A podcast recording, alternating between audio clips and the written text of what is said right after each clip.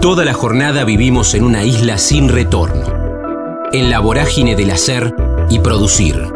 En el kilómetro cero del día tenemos más ganas de escuchar que de hablar. Ya fuimos patrios oyendo el himno. Ahora, animate a cruzar la frontera.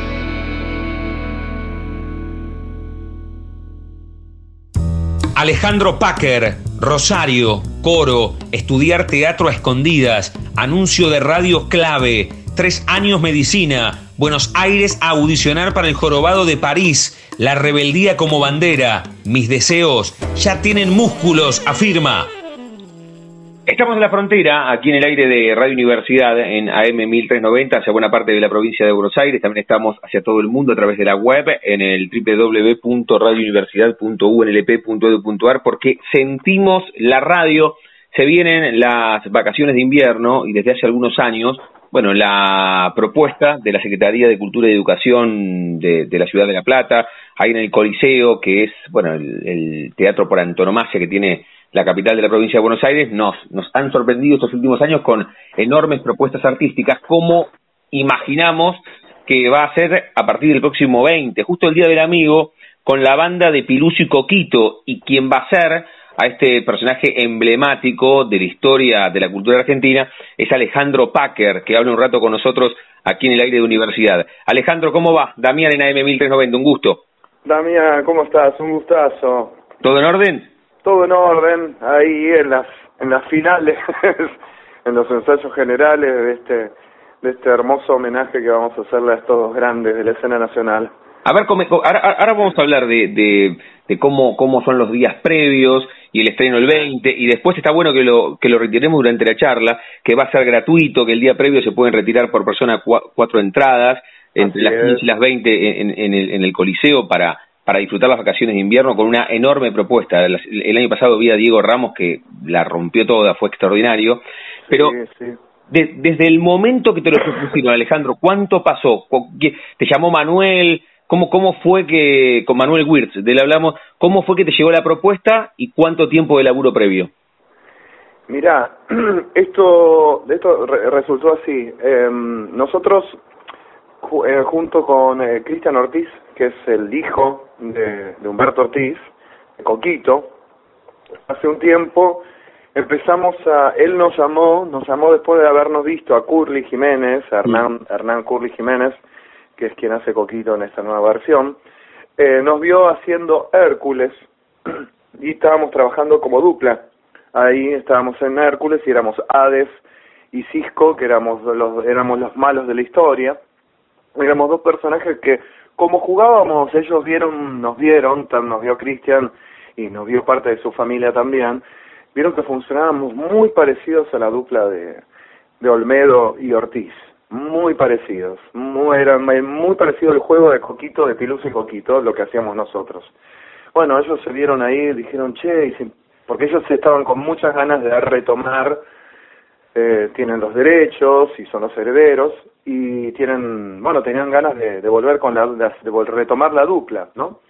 Y bueno, esto pasó un tiempo y empezamos, empezamos con la posibilidad de, eh, hicimos un piloto, ¿sí? con la posibilidad de hacerlo para televisión. Bueno, a esto llega, eh, para, para, el proyecto lo citan a Manuel Wirst, eh, y entonces ahí Manuel empezamos a trabajar, hicimos ahí recién el piloto, eh, y llega a las manos de, de Gastón Marioni este piloto, ¿sí? Y le fascina, le fascina la, la idea y le propone a, a Manuel Luis hacer este espectáculo, hacer que la, la Secretaría produzca el espectáculo. Entonces ahí Manuel empezó a pergeñar y a crear este espectáculo, junto también con, con Cristian Ortiz, y, bueno, y surge esta, la banda de Pilus y Coquito, que no somos, no somos, no viene a ser una, una imitación de los originales. No pretendemos, tanto desde la dirección de Manuel y nosotros, nunca se pretendió hacer una imitación concreta de estos dos personajes. Esto sucede porque, nada, porque aparte los respetamos y, y, y nada, y todavía tenemos en la imagen también nosotros esos dos originales. Esto sucede, es una historia que se explica en el comienzo del espectáculo, que somos dos amigos, dos rockeros, que nos quedamos en la ruta por un problema técnico en nuestra camioneta porque vamos a ir a tocar, y terminamos en una casa abandonada donde encontramos un televisor, lo prendemos, se enciende y en ese televisor se empieza a ver, se empieza a ver imágenes de Piluso y Coquito. Y por esas cosas de, de la magia y la fantasía, eh, se genera así como se abre un portal y en ese, en ese lugar, en ese lugar, en ese mismo lugar también está la ropa de estos dos personajes y abriéndose este portal terminamos nosotros dos convertidos vestidos de Piluso y Coquito.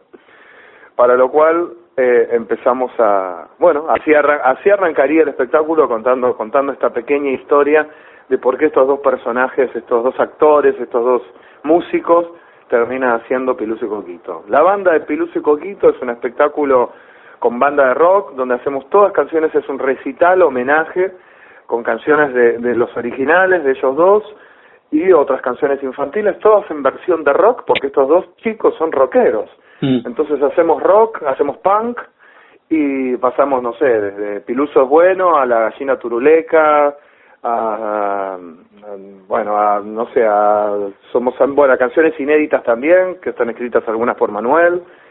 Y bueno, es un espectáculo, un recital, un recital que propone juegos, propone canciones, y bueno, y con una escenografía hermosa de, de Daniel Feijó también que nos acompaña, tenemos músicos en vivo, tenemos bailarines, así que hacemos coreografías y bailamos todo el tiempo. Eh, ¿Qué más? Y lo bueno, lo interesante y lo destacable también es que la Secretaría decidió hacer casting para artistas locales. Entonces, los bailarines y los músicos fueron elegidos por casting, que eso también es algo, nada, de darle oportunidad también a... Está bueno, sí. sí, sí, sí, artistas talentosos de, de La Plata. Sí, sí. Así que, bueno, espero haberte dado un pantallazo más o menos de, de por dónde viene, ¿no? De por dónde viene el espectáculo, que esto no es, eh, no es en realidad una imitación de esta dupla, ¿no? Está buenísimo, y sabes que mientras vos contabas todo esto, de las canciones y que es un espectáculo musical, muy rockero, ¿eh? Muy rockero. Muy rockero, pero también entendía que, que es un espectáculo, viste que a veces se dice el anuncio para toda la familia, pero acá lo que genera también que en la previa, en el durante y en el después, los padres y hasta los abuelos, Alejandro, hablen con los hijos, con los que tienen 3, 4, 5 o hasta 10, 15, y les cuenten ellos desde, desde su propia experiencia quiénes quiénes son para ellos Piluso y Coquito. y, se, y se da este diálogo intrafamiliar con, con el disparador de la obra, es extraordinario. Absolutamente, absolutamente. Así que acá van a vamos a despertarle estos eh, la, la, imagen de estos nue de esta nueva generación, ¿no? Que va a conocer estos dos estos dos hermosos personajes y bueno y recordarán las generaciones anteriores, recordarán aquellos aquellos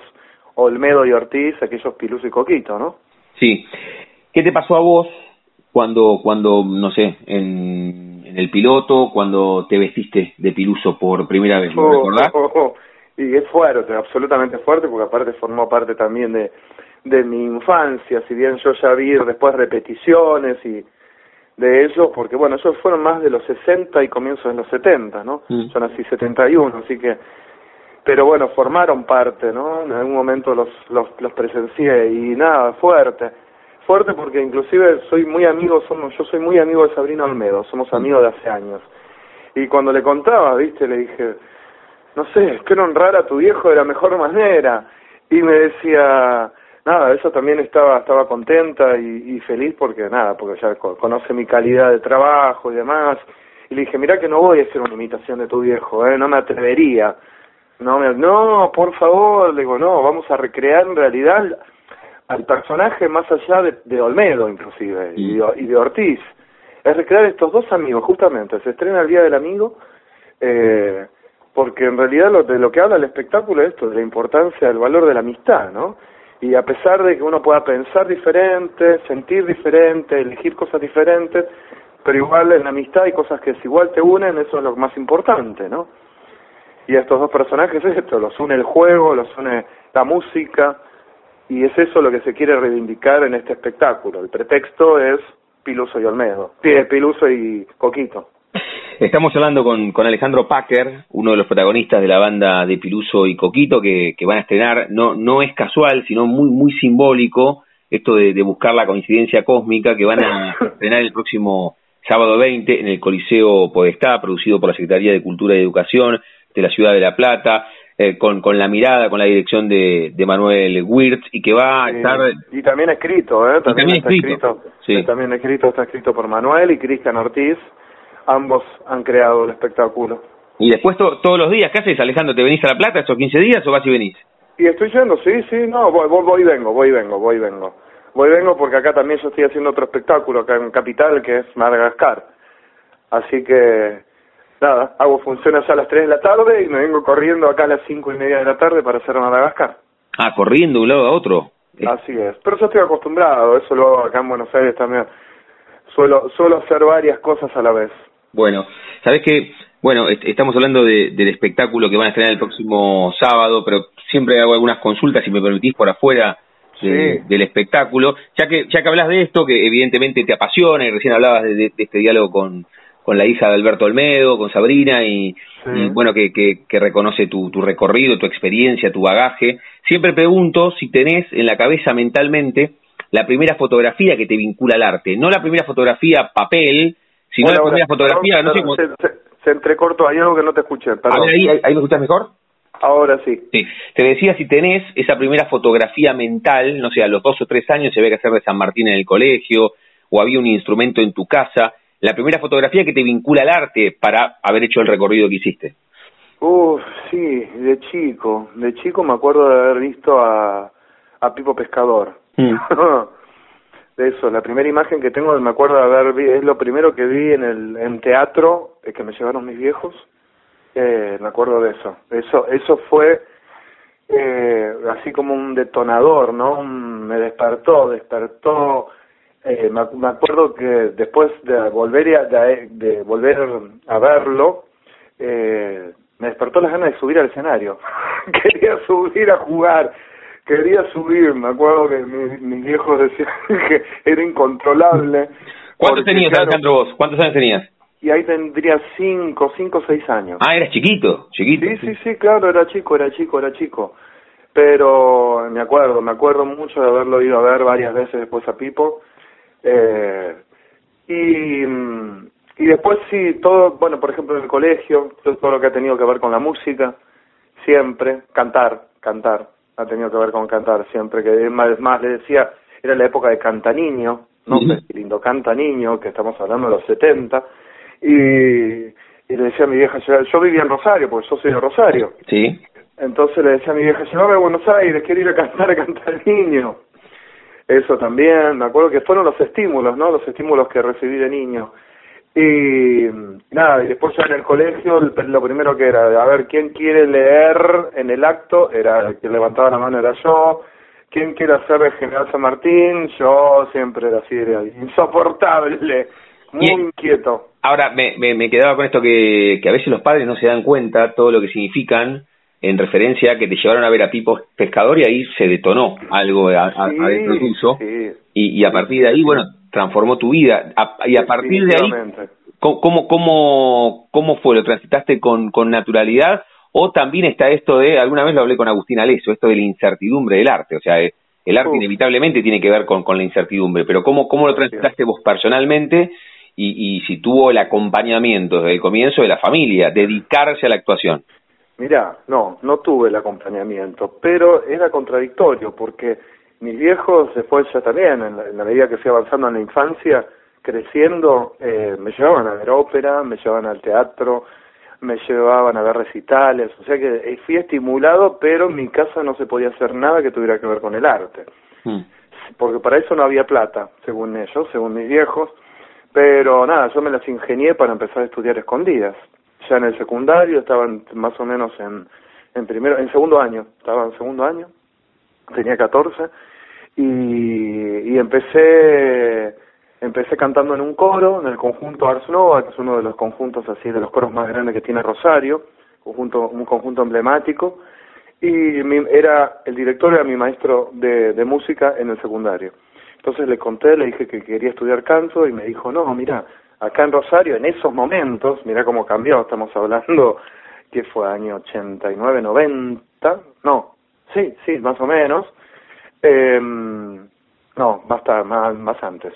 Eh, me dice, mira, acá no hay profesores de canto, pero podés hacer la experiencia cantando en este conjunto que te, te vamos a enseñar, pero bueno, te tengo que tomar una audición igual, te tengo que escuchar, quiero ver a ver si tenés oído y papá, papá. Bueno, la cuestión es que me dijo, me eligió y estuve a prueba, estuve a prueba tres semanas y ahí empecé cantando. Pero lo que yo quería era estudiar teatro, más allá de la música. Y nada, claro, para eso no había plata. En este conjunto se iba a cantar gratis, digamos. No tenías que pagar nada, estudiabas, te, te enseñaban y aprendías. Y después tocabas, tocabas, era así como sin fines de lucro el lugar. Y finalmente sale, escucho un día en la radio que hay un, un taller de teatro para adolescentes gratuito en la sala de la Verdem. Lo escucho por la radio. Qué bueno, ahí aparece la radio rescatadora, impresionante. Totalmente, totalmente. Donde decía que era gratis, ¿entendés? Ahora como las entradas de Pilus y Coquito que son gratis. y quién sabe, ¿no? Si se despierta también la vocación ahora que nos vienen a ver a alguien por una entrada gratis, ¿no? nunca se sabe. no hay que subestimar nunca ninguna situación, ¿no? Que pueda despertar la vocación de, un niño.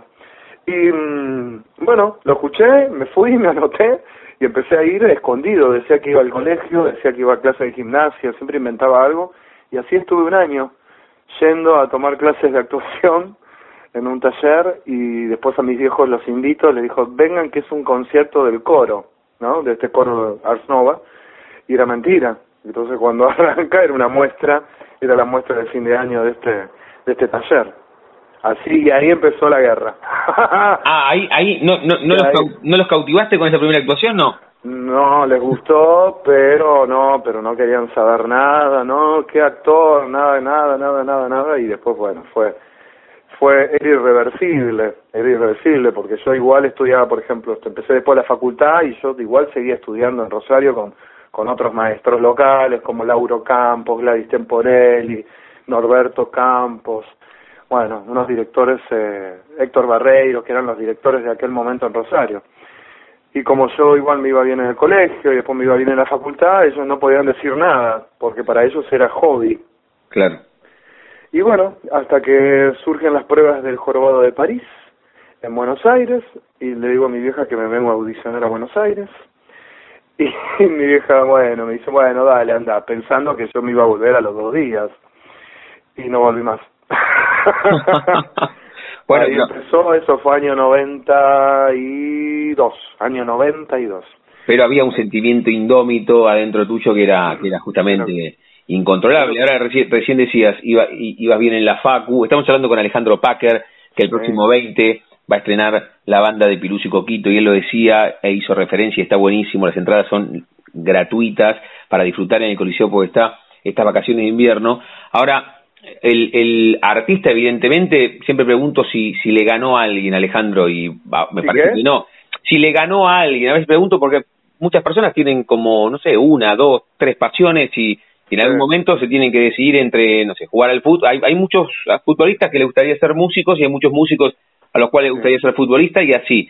¿Vos lo tenés bien claro o, el, el actor le ganó en algún momento a alguien? Y yo creo que, a ver, el, mi, mi, rebeldía fue lo que más ganó, ¿no? Porque si me decían no ponga los dedos en el enchufe, yo iba, apenas se iba, iba y ponía los dedos en el enchufe. Creo que el peor error de mi familia, de mis viejos, fue decirme que no. Claro. Sí, sí, sí, Entonces, eso fue en realidad un entrenamiento de mi propio deseo. Y como he dicho varias veces, digo, mi, mi deseo ya tiene músculos. ¿Me entendés? Generé músculo de tanto de claro de, de, de, pelear inclusive no frente a la frente a la, a la, negativa del, del exterior no no tenía el apoyo y bueno y todo por eso creo que cada vez inclusive yo imagínate he hecho miles de audiciones donde me han hecho me han dicho que no cientos de veces cientos de veces. Y aún así que eso podría atentar contra la vocación de cualquiera y diría se retiraría ponele o diría bueno no esto no es lo mío. Yo para mí eso es eh, nada, es, una, es apenas una, una algo muy simple con lo que me, ha sido más difícil con mi familia. No, claro, vos, vos entrenaste, entrenaste la templanza con, con aquella primera muestra y claro. Claro, claro, durante años. Así que a mí cada vez que me dicen que no, digo, así, ah, ¿no? Ya vas a ver. claro. ¿Y, qué, me ha pasado, y me ha pasado con directores acá en Buenos Aires, ¿eh? donde he ido a audicionar y no quedaba, y finalmente después terminé trabajando con ellos. ¿Y? con Ricky Pascuch, me pasó, y me terminó llamando, le dije, viste tantas veces que audicioné para vos y nunca quedé, nunca me elegías, y ahora me llamaste directamente. Yo ya sabía que iba a suceder. Es formidable eso, es formidable. Y sí, sí, sí, yo qué sé, no sé. Y ahí, La verdad no lo puedo mucho explicar. Me, que soy bastante bruto al respecto explicándotelo así, ¿no? no, no, pero, está claro entrenamiento. Porque, además, porque además la pasión emerge con, con el color de la voz y lo, lo advertimos. Y, y, en Rosario qué estudiabas cuando cuando la actuación era un hobby? ¿Qué, qué estudiaste? Estudié medicina, estudié medicina. tres años. Y bueno, cuando me vine a audicionar para, para el Jorobado de París, largué todo trabajaba también en una agencia de publicidad, laburaba como, era cobrador, cobraba, cobraba a los clientes. Hmm. Eh, sí, eso, era eso, y largué todo. Largué todo para venir a Buenos Aires e hiciste muy bien porque, bueno, porque porque emergió tu talento. Primero, más allá del talento, la, la vocación. Uno. La vocación. Primero, primero eso. Después, después ves si si te podés destacar. Pero el mensaje es ese: hacer lo que uno tiene ganas. Hacer lo que tenía ganas. Sí. Es extraordinario. Y en aquel momento, la verdad que no pensaba en ninguna variable que a lo mejor hoy sí ya estoy más más grande, viste, y uno se va llenando de miedos o de temores. Pero en aquel momento yo dije, claro, me vine con 20 años, sin un peso eh, con, una, con mi bolsito a ver qué pasaba, ¿no? Y podía haber pasado cualquier cosa. Eh, nada, en ese momento no tuve miedo a nada, viste la omnipotencia de la juventud. Sí, sos inmortal, esa, es verdad esa frase. Sí, sí, inmortal. sí, inmortal, inmortal. Estamos ahora, ahora, viste, lo pensaría un poquito más. Hace, unos años tenía la oportunidad, la posibilidad de irme a España, ¿no? Y, ¿Y? lo pensé un montón y dejar a mi familia, y dejar esto, y dejar esto, y dejar lo que había logrado, ¿viste? Ahí empecé con todas las dudas que no tuve cuando me tuve que mandar a los 20 años venirme a Buenos Aires, ¿no? Claro, claro, claro. Qué bueno, qué bueno, qué bueno porque la vida te puso en, en situaciones similares, con diferentes edades, y esto que vos decías, a medida que uno va creciendo, como que va sumando miedos. Y sí, temores, dudas, viste, vas cuestionando un poquito más, es conveniente, si no. En aquel momento no era, no, no, no pensaba en la conveniencia, si me iba a ir bien o me iba a ir mal. No, no pensaba en ninguna, nada, ninguna variable las posibilidades eran nada más que ir. qué bueno, qué bueno. Estamos hablando con Alejandro Packer, le voy a hacer la pregunta final y por supuesto que ahora vamos a repasar que Alejandro, el, desde, el, desde el próximo 20, el Día del Amigo, reitero, no es casual, es muy simbólico que el próximo sábado 20 en el Coliseo Podestá, la sala por antonomasia que tiene la capital de la provincia de Buenos Aires, van a estrenar la banda de Qué hermosa sala, es espectacular, Mira, la verdad que para mí es una bendición volver a esta sala. Tuve la suerte y la bendición de hacer Pepino el 88. Mira vos. Sala, eh, socia de Frank Brown, ¿no? Con Víctor Laplace y Karina K. Eh, Pero no volviste más, sí. Víctor, Víctor hacía No, no volví más. Esto estoy hablando año 2008. Así que hace 11 años. 11 años. Eh, porque así hicimos una pequeña gira con ese espectáculo que era del San Martín, producción del, del Complejo Teatral de Buenos Aires, y lo hicimos en el Alvear unos seis meses, y después se salió, se hizo una pequeña gira, y uno de los puntos que se tocaron fueron La Plata, en el, nada más que en el Coliseo Podestá, donde había sucedido esta historia que nosotros contábamos. Fue maravilloso, la verdad que también fue así como una, una historia totalmente, una situación angelada Qué bueno. tocó vivir. Bueno, y ahora volver, ¿no? Con, estos hermosos personajes.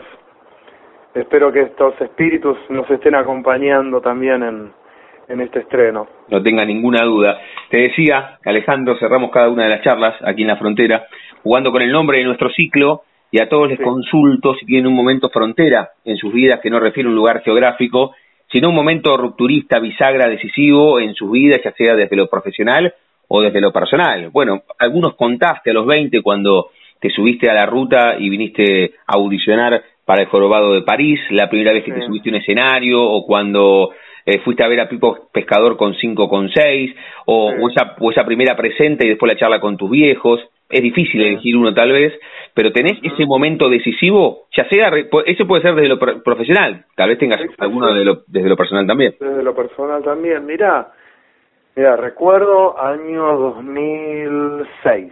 Fue un año durísimo para mí. Estuve un año prácticamente sin trabajo. Estaba totalmente desesperado, ¿no? Y, mm, y audicioné acá en cuatro espectáculos, en los cuatro no quedé, ninguno de estos espectáculos quedé. Surge la posibilidad de irme a España porque tenía amigos que estaban trabajando allá, año 2006, que se habían ido en el 2001 y allá estaban trabajando, o al menos allá tenían muchas más posibilidades de trabajo. Y me dicen, dale, venite, venite para, bueno, para, para Madrid, que acá hay, hay musicales, hay un montón, hay posibilidades de audicionar para todo. Y bueno, yo también soy ciudadano, entonces tenía papeles, entonces dije, bueno, me voy a ir allá. Pero dije, salían, surgieron las, eh, las audiciones de cabaret acá en Argentina, año 2006, octubre del 2006, no me olvido más. Y dije, bueno, audiciono, digo a mis amigos, digo, déjenme que audiciono para, para cabaret, y si no quedo, me voy para allá. Bueno, ¿cómo habrá sido mi, mis ganas de quedarme? que me maté para esas audiciones. Fueron 14 audiciones para ese espectáculo que se estrenó en el 2007 y bueno, fue un exitazo, duró hasta el 2008, estuvo un año en cartel y lo protagonicé con Karina K, primero con Alejandro Radano. Eh, bueno, eso fue finalmente un momento donde, donde también elegí elegí, me, me, la verdad que me, rompí el alma para quedar en ese espectáculo y ahí comenzó mi carrera, en realidad. Ahí comenzó, nada, como que ahí, ahí me conocieron, ahí dijeron, ah, mira quién es este pibe, ahí a partir de ahí ininterrumpidamente no dejé de trabajar gracias a Dios. Qué bueno. Ese año. Qué bueno, lo tenés, lo tenés bien marcado, estuviste a punto finalmente de irte a España, dos veces, una ya, ya con laburo y otro para, para abrir un Pero, pero lo que me acuerdo fue la desesperación de aquel momento, ¿eh? de estar realmente desesperado y estar pasándola mal, ¿eh? realmente. Y bueno, y ese frente a ese momento, ¿no? Así de, de, de, de, estar, sentirme totalmente perdido, inclusive hasta con la, profesión, con la profesión, puse en duda mi vocación en ese momento también, ¿no? Como fue eh, totalmente bisagra, absolutamente bisagra en mi vida profesional y hasta y en mi vida personal, obviamente. Parte de la historia de Alejandro Packer, que el próximo 20 van a estrenar eh, la banda de Piluso y Coquito. Pero me gustaría, Alejandro, como, como, final, que en primera persona invites a los platenses, a los de Berizo, a los de Ensenada, a los de Citibel, a los de Gonet y, por supuesto, a los de, a los de la Ciudad Autónoma de Buenos Aires, porque este espectáculo exclusivamente está en el Coliseo Podestá de La Plata, a que desde el 20 y después de martes a domingos estén en el Coliseo. ¿Los invitas? Por favor, por favor, no se pierdan.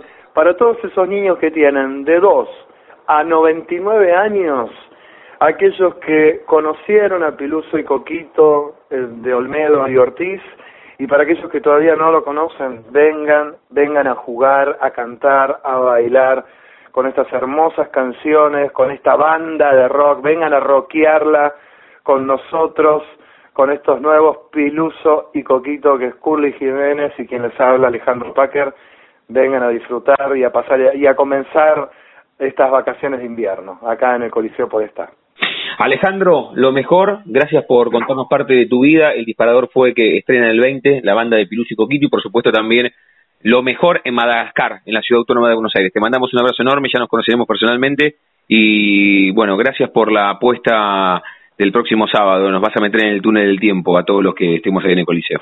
Sí, va a ser emocionante. Bueno, inclusive, mira, yo cuando empiezo a ver el video de arranque de la obra, del espectáculo, no puedo dejar de emocionarme, la verdad, ¿eh?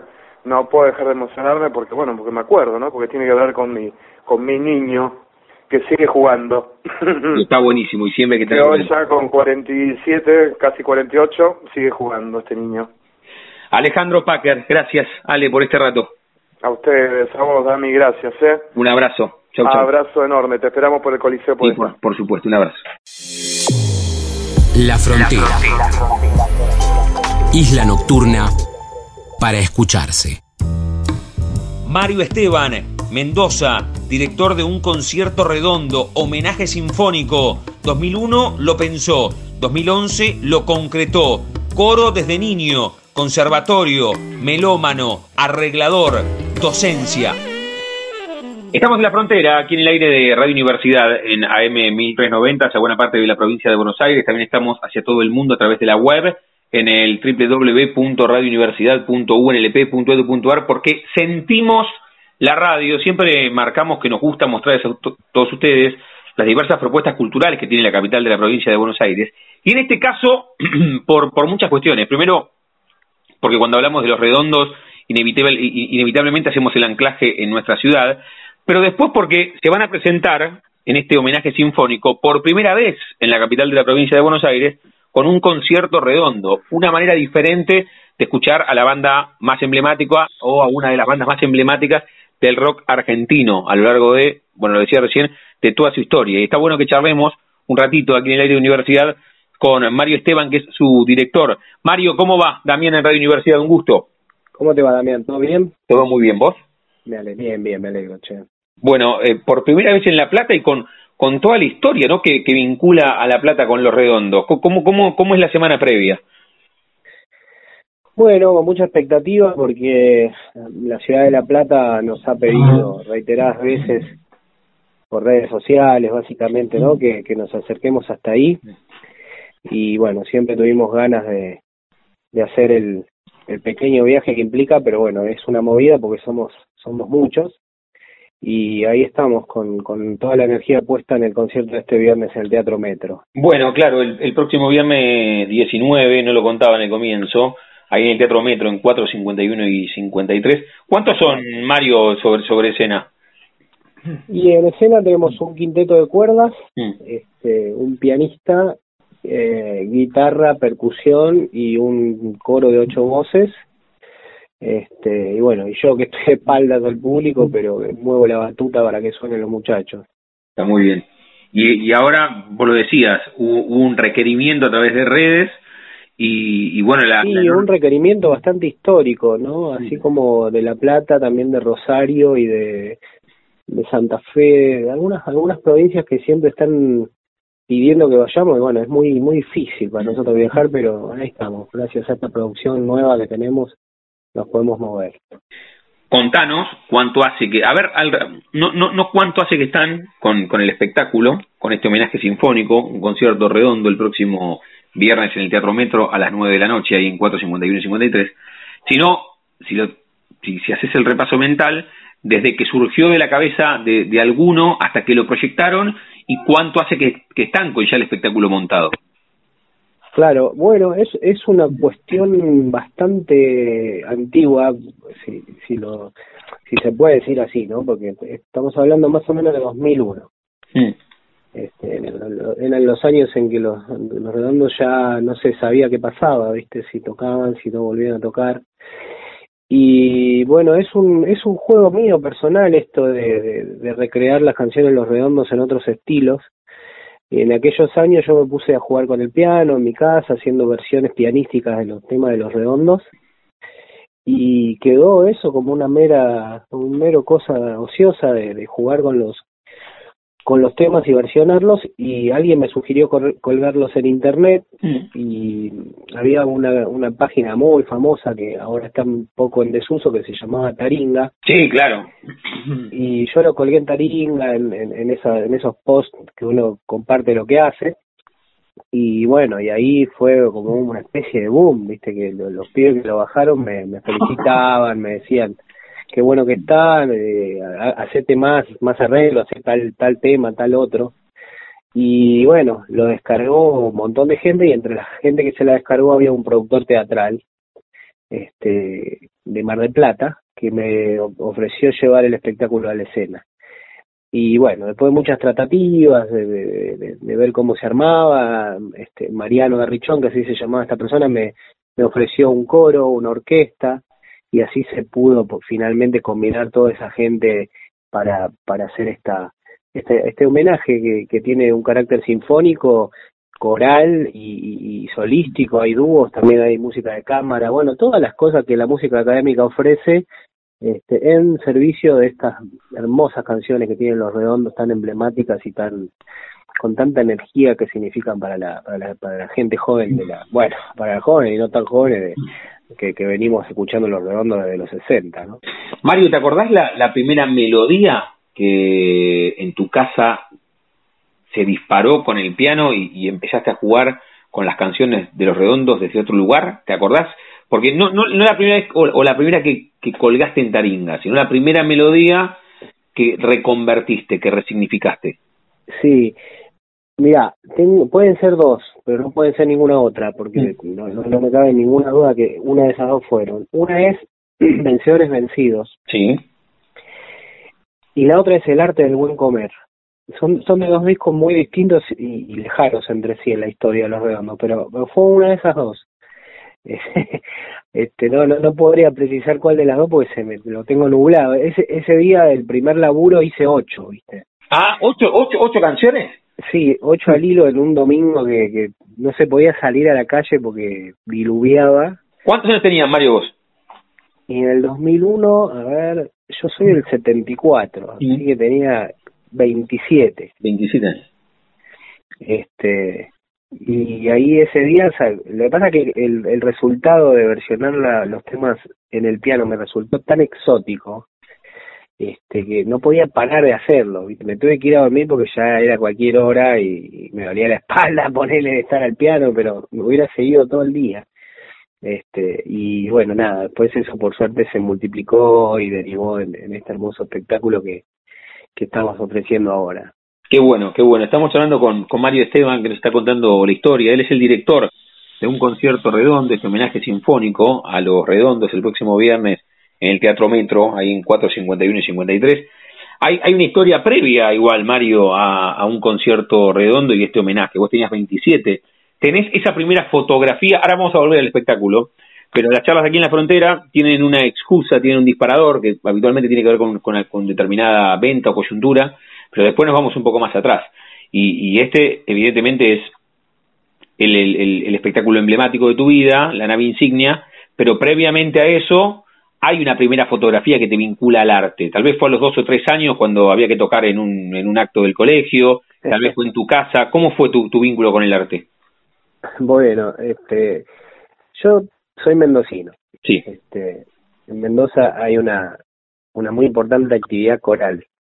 Este, así que mis primeros pasos con la música fueron en el coro de niños de Mendoza. Pero digamos que desde que mi mamá me escuchó cantar se dio cuenta que, que lo mío iba por ahí. Este, no, no, tenía el Winco, mi vieja, viste el Winco de ella de los 60, y yo ponía todos los vinilos que se me ocurriera, los ponía, los destrozaba, se los rayaba pobres a mis viejos, y siempre fui muy melómano, muy de, escuchar música y mi vieja advirtió que lo mío iba por ahí, que tenía, digamos, afinación, oído y te digo, el día de hoy si me decís cambiar un cuarito o, hacer una cosa que no sea música, no, no, no soy un queso yo, digamos, soy mm. solamente músico. Toda la vida me aboqué a esto y bueno, después mis viejos vinieron a vivir a Buenos Aires y emprendí una carrera por ahí por el Conservatorio Nacional López Buchardo, que ahora ya no existe más, este, pasé por los coros más importantes de la ciudad de Buenos Aires, el Coro Nacional de Jóvenes, tuve la suerte de viajar por el mundo con ese coro, digamos, una actividad coral bastante fluida que me derivó al oficio hermoso de arreglador, porque los coros requieren mucho arreglo, ¿viste? Porque vos querés hacer una canción y evidentemente no está escrita para coros, para voces humanas, entonces hay que hacer los arreglos. Y me, gustó ese, ese oficio y me fui dedicando a eso y después, bueno, ya pude arreglar para instrumentos, para orquesta y con esa con ese oficio ya adquirido pude llevar al papel la música de los redondos y adaptarla para orquesta, digamos. Bien, bien. Me quedé con eso que, que marcaste, que desde muy chiquito tu vieja advirtió que tenías facilidad, no solamente facilidad, sino que te apasionaba el tema de la música te bancaron siempre en esto, porque siempre marco que, charlando con, con ustedes, los músicos, con los actores, que existe esto que es la incertidumbre del arte, es un salto al vacío todo el tiempo el arte, porque si uno decide estudiar abogacía, arquitectura, ingeniería, bueno, tiene mucho más de certidumbre que de incertidumbre. No sé si tienen pleno empleo los arquitectos, pero un, poco más que los músicos, ¿no? Claro, ¿Cómo, Cómo, cómo, te llevaste con eso y dedicarte a la música y, y convertir tu vocación en profesión? Y, y el acompañamiento de tu familia, ¿no? Sí, un acompañamiento pleno, absolutamente seguro, mis viejos de... En realidad mis viejos estaban seguros de, de que si uno hacía lo que le gustaba, le iba a ir bien. Este, no y, y, yo he comprobado eso, digamos, en el tiempo.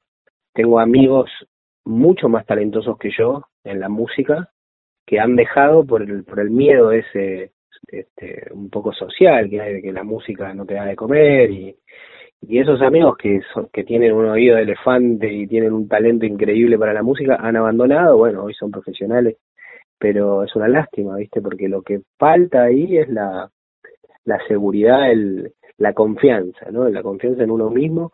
Y mis viejos tuvieron esa confianza conmigo, siempre me apoyaron, este, jamás dudaron de, de que ese iba a ser mi, fuente de ingreso o, o que me iba a ir mal. Este, los tuve siempre ahí a la, a la par.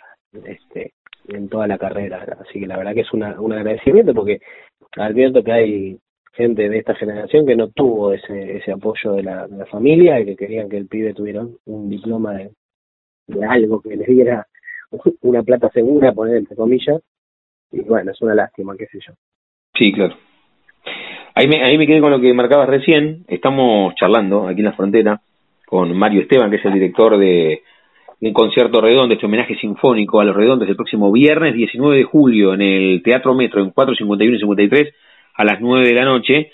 Me quedé con eso que decías, bueno, no sé hacer otra cosa, no sé cambiar un cuerito.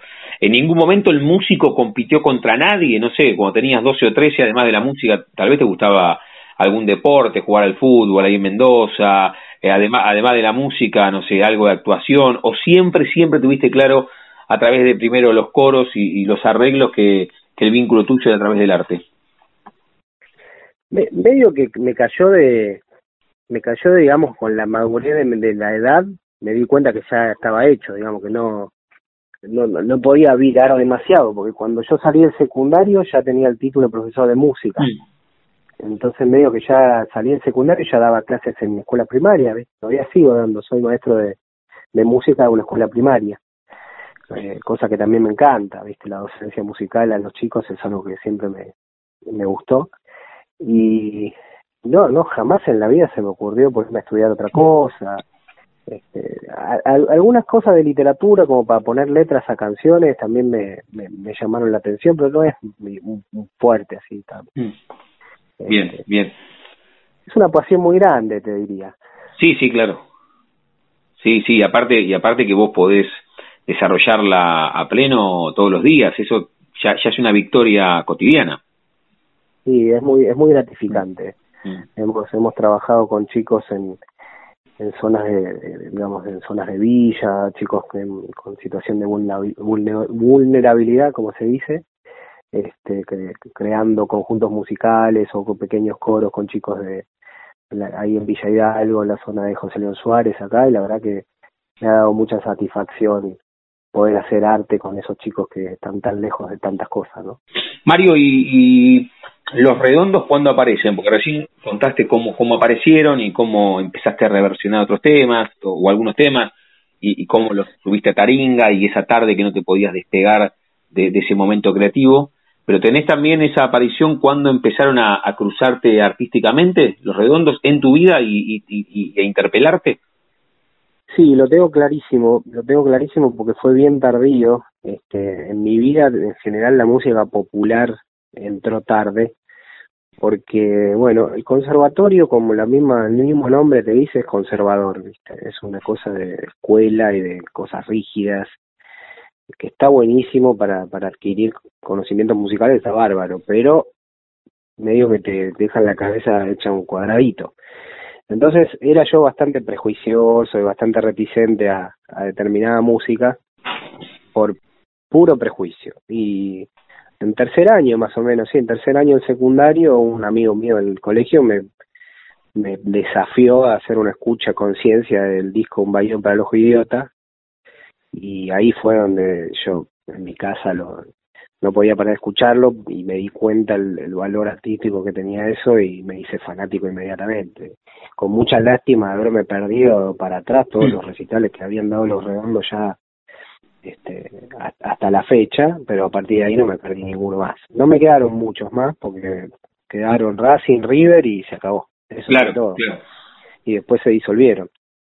Pero bueno, la verdad que tarde pero seguro llegaron los redondos y me abrieron la puerta no solo a ellos, sino por ahí animarme a escuchar otras cosas del rock nacional.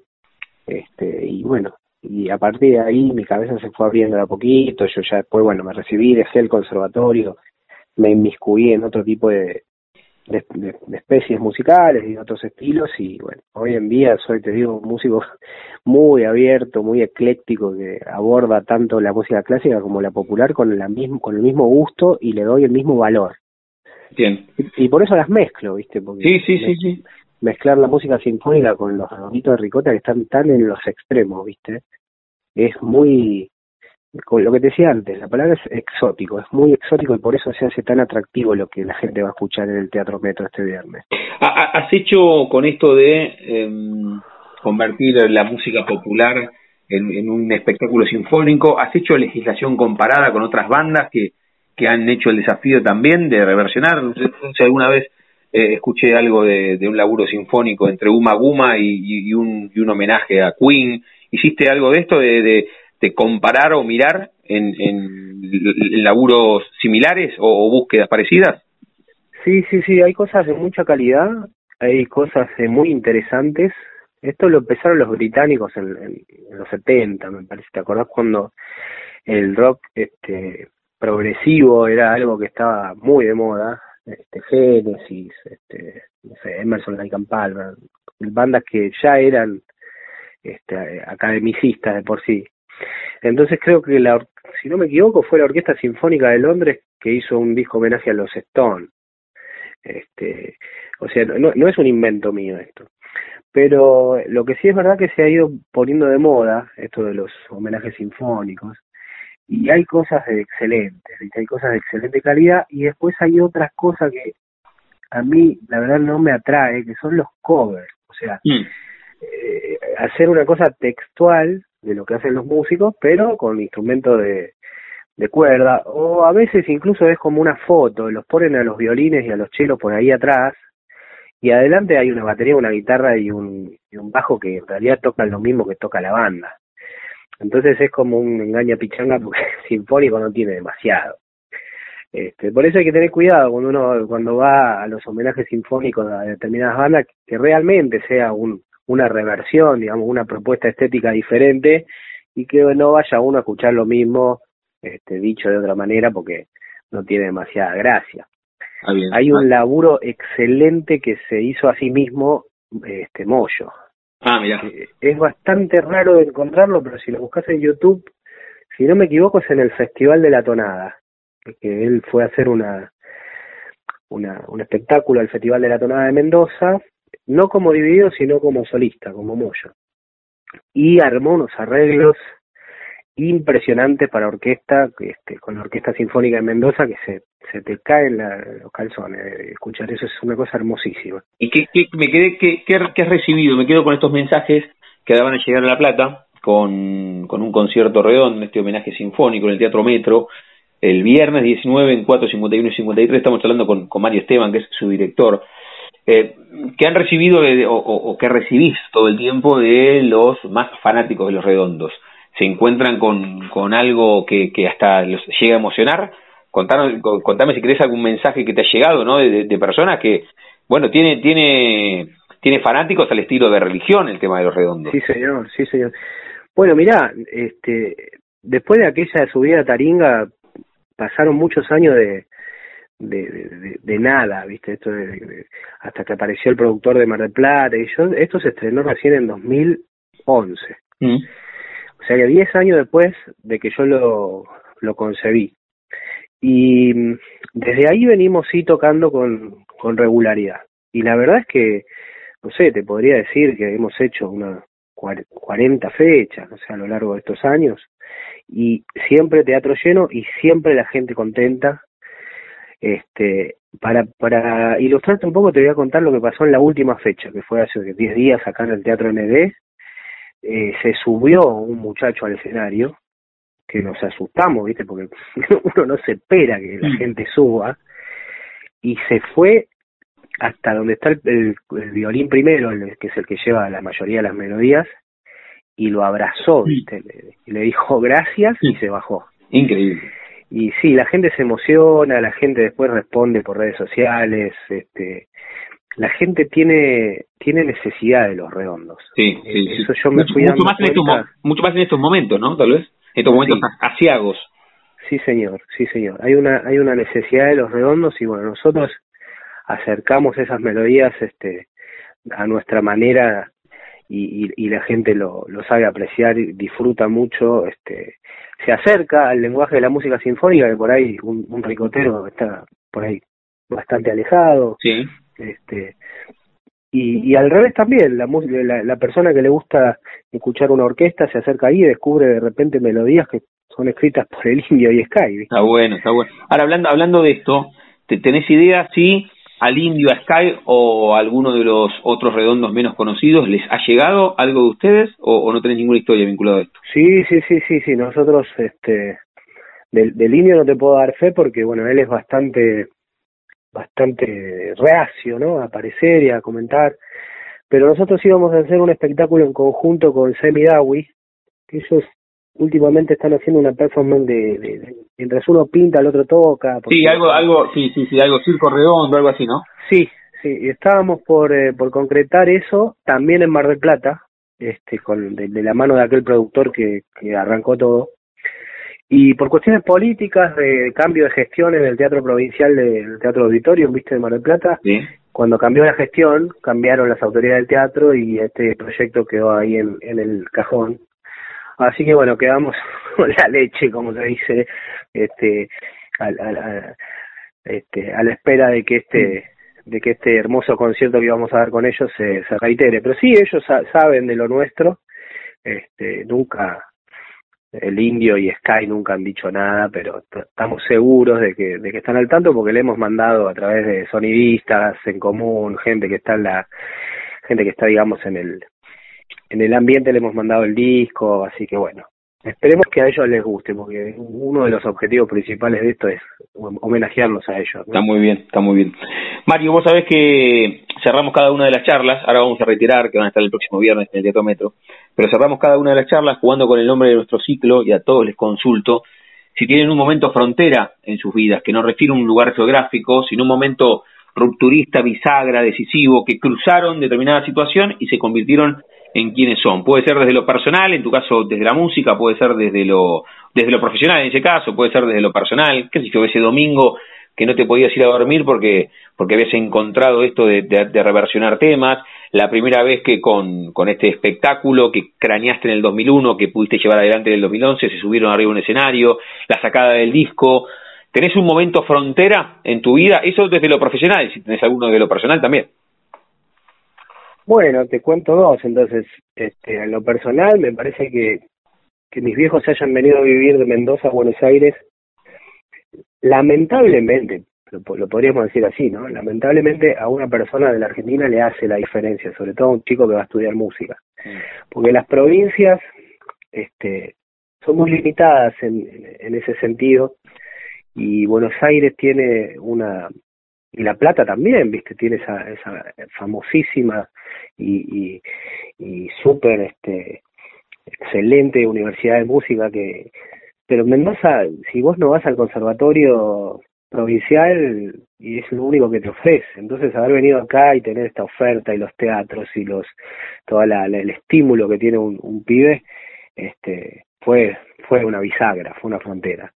Y después en lo profesional este eh, siendo integrante de una familia de, recursos escasos eh, cuando por fin pudo haber un piano, que era un piano usado que le, pasaron a mi viejo, este, así haciéndole una oferta muy grande y, y, apareció un piano en mi casa, eso también me cambió la vida para siempre porque el músico con el piano se le abre el abanico de, de una manera muy, muy contundente. Muy bien, muy bien, está más que respondida. ¿Querés invitar a los platenses en primera persona a que el próximo viernes estén en el Teatro Metro? Lo fuimos contando pero bueno, que los invite el director está, está más bueno. Hablar a, los platenses en el micrófono de Radio Universidad. Dale, cómo no. Bueno, este, sé que, que han escrito a nuestra página La Sinfónica Rock, han escrito muchísimos platenses, así que bueno, por suerte ahora vamos a poder estar con ustedes y, y hacer estas versiones de esta hermosa música de Los Redondos de muchísimas maneras distintas, con orquesta de cuerdas, con piano solista, con dúos de violín y de cello, con coros, con guitarra, percusión, bueno, todo lo que tenemos ahí a la mano para versionar esta música y llevarla a La Plata, que es la, la tierra, si se puede decir de una manera ricotera, este, número uno. Así que bueno, espero encontrarlos en el teatro y que la pasemos bien todos. Mario, ¿cómo los encontramos en, en redes sociales que hoy es, es vital? ¿Cómo los la Sinfónica Rock. La Sinfónica Rock. La Sinfónica Rock. Ahí también se puede encontrar algún trabajito que hemos esbozado sobre el disco Clicks Modernos de Charlie. Hemos hecho algunos arreglitos también al estilo sinfónico, pero eso, bueno, eso está encaminado para más adelante. Muy bien, y cada vez que hablamos con músicos les damos la chance que elijan un propio cierre musical. ¿Con qué tema que, que hagan el próximo viernes o algo que vos quieras te gustaría cerrar esta charla aquí en Radio Universidad? Bueno, podría ser eh, Ella debe estar tan linda. Muy bien. Ese, ese está en el Bayern. Cerramos con eso. ¿Te parece Mario Esteban, el director de Un Concierto Redondo, este homenaje sinfónico a los redonditos de Ricota, el próximo viernes 19, el próximo viernes 19 de julio, en el Teatro Metro, ahí en 451 y 53. Mario, fue un gustazo, gracias por este rato y lo mejor el próximo viernes y en cada una de las presentaciones. El gusto fue mío, Che. Muchas gracias por la nota, te mando un abrazo y a todos los platenses. Un abrazo, gracias. Chao, chao.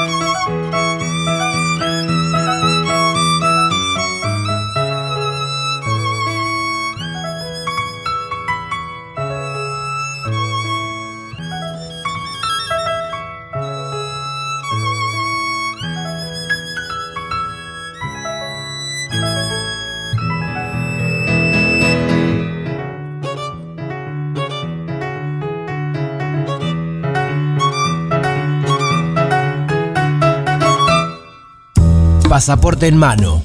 Noctámbulos con la radio abajo de la almohada. Equilibristas entre el ayer y la ilusión de mañana. Somos La Frontera. Idea y conducción, Damián Zárate. Idea y colaboraciones, Julián Álvarez. Producción de notas, Puma Gaspari. Edición y postproducción, Juan de Vega. Idea sonora, voz y edición, Diego Carrera. Voz artística, Pablo Dupuy.